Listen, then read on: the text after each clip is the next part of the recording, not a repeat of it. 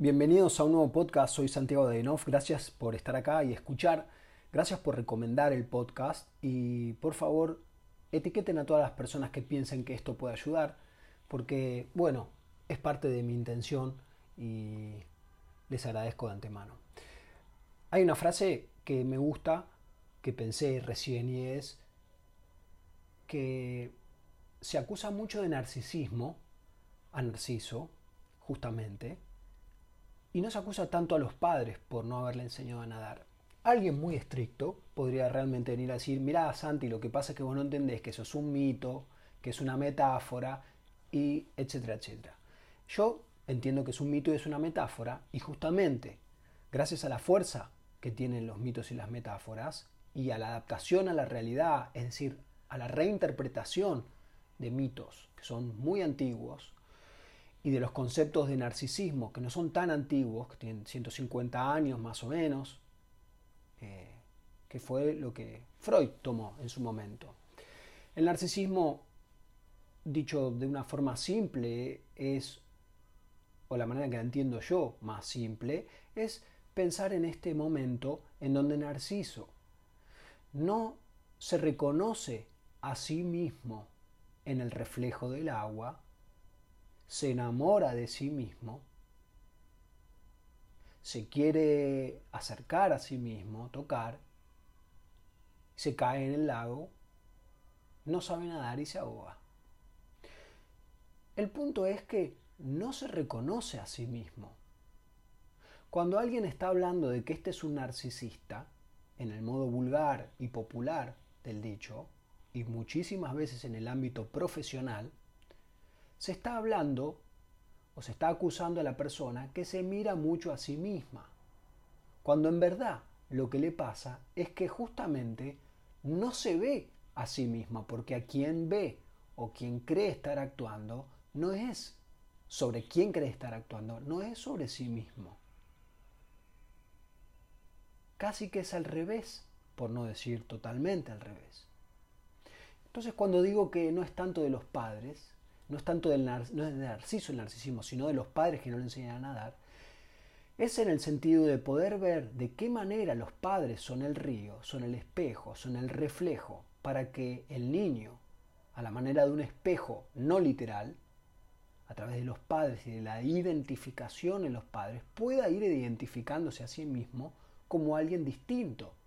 De modo que cuando se vea en un espejo, sepa que ese es él y no otra persona. En algún grado todos tenemos un reconocimiento de nosotros mismos y a la vez un grado de no reconocimiento de nosotros mismos. Es decir, nada está fijo. En, las primeras etapas de la vida puede ser que se genere más una identificación más concreta y que a partir de allí se vayan poniendo las siguientes capas. Pero esto no es tan fijo. Esto no es tan firme como algo que, bueno, es la pirámide de Egipto, no se puede modificar. Entonces, en relación a que digo de los padres, pienso que es un modo importante de pensar de qué manera entonces podemos ser reflejo nuestros hijos, ser el reflejo para nuestros hijos o ser el espejo ideal. Ideal no quiere decir el mejor, sino el que mejor hay en este momento para que nuestros hijos se reflejen y se prevenga a través de esto de que no se reconozcan en sí mismos por identificarse masivamente con los padres. Es decir, idolatrar tanto al padre, que se identifica tanto con el padre, que se pierde un poco la caracterización de uno mismo, la identidad de uno mismo. Entonces uno se ve al espejo y no se reconoce, o se reconoce más con un ídolo, con un póster, con una persona, que no es sí mismo. Para poder mejorar la ayuda y este, esta forma de ser espejo de los padres, la mejor forma es que los padres trabajen en identificarse a sí mismos y para esto la mejor forma es dejar de distraerse de sí mismos. En la actualidad, pero siempre pasó, pero en la actualidad, es un poco más fácil que antes identificarse a sí mismo o trabajar sobre la identificación sobre uno mismo. ¿Por qué digo que es más fácil? Porque hay muchas más oportunidades para distraerse, en el sentido del entretenimiento, y un hecho cabal que es estar mucho tiempo mirando a algo que no es la vida y que es el teléfono. Y el teléfono es no estar mirando a los hijos y es no estar mirándose a sí mismo a través de los hijos, como un reflejo que también los padres tienen sobre los hijos. Esto vale también para hermanos y esto vale también para amigos, ¿no? Entonces, como hay mucho teléfono, como hay muchas horas que estamos en el teléfono, es más fácil que antes porque basta con no mirarse, con el no mirarse en el teléfono. Además de que está probado que mucha gente, mucha cantidad de tiempo que está en el teléfono, se está mirando a sí mismo. Lo que publicó, lo que dijo, una foto, cómo salió, editándola. No es muy distinto de lo que Narciso hacía viéndose en el reflejo del agua. Acá sí nos reconocemos, pero hay un instante en donde hay una especie de, de dilución de la idea de que somos nosotros mismos y hay una especie de enamoramiento en ese aspecto. Y es el desconocimiento de ese enamoramiento el narcisismo y no al revés. Puedo pararme frente a toda la Asociación Psicoanalítica Argentina y que me acribillen a balazos y voy a ser como Matrix al final de Matrix 1 en Neo. No necesito ni siquiera levantar las manos para frenar las balas, porque no hay balas.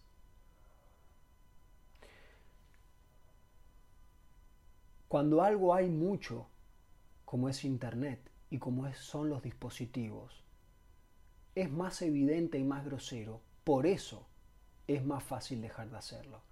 Porque si fuese sutil como la radio, no es tan fácil.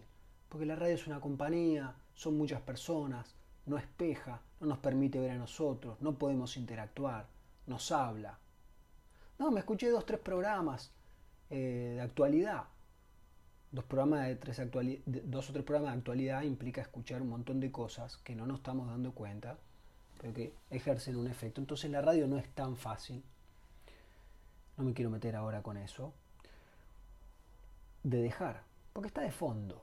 El teléfono claramente no está de fondo. Si estamos usando el teléfono, sí, podemos cruzar la calle, sí, podemos cocinar, sí, podemos criar un hijo, podemos darle la teta a un hijo, pero no es lo mismo. Ni siquiera es lo mismo con la radio, pero mucho menos es lo mismo con un teléfono donde la mirada no está. En donde cómo nos está mirando un papá y una mamá, o una novia, un novio, un amigo, una amiga. El brillo en los ojos, la manera en que nos mira y la sensación que a nosotros nos genera cómo nos mira, es un espejo lo que muchas veces llamamos me dio mariposas en la panza o me dio algo en la panza por cómo me estás mirando. Es un funcionamiento mucho más efectivo que un espejo, en donde nos muestra literalmente a nosotros. Cuando sentimos que al otro le brilla los ojos al mirarnos, estamos sintiéndonos reconocidos y nos estamos identificando de un nuevo modo cada vez que eso pasa, por más que ya nos haya mirado esa persona mil veces. Y es a través de ese brillo y de esa mirada y de esa sensación interna que reinterpretamos permanentemente quiénes somos, qué dijimos, cómo estamos. Desde cómo estamos sentados, a qué pensamos nosotros, a qué pensará el otro de nosotros, hasta enviar amor hacia esa mirada que nos llega y comunicarse. Esto que digo y es tan simple, cada vez pasa menos porque cada vez hay más gente mirando el teléfono. Porque cada vez hay más gente no dándose cuenta que está mirando el teléfono. Y cada vez hay más gente que se da cuenta que está mirando el teléfono y no puede dejar de hacerlo. O no quiere dejar de hacerlo. No hay juicio en no poder no dejar de hacerlo. No dejar, no querer dejar o no poder dejar. Pero sí hay una invitación a pensar que si algo es tan masivo, quizás es un gran momento para poder hacer algo distinto. Muchas gracias por escuchar, feliz viernes y por favor compartir este podcast.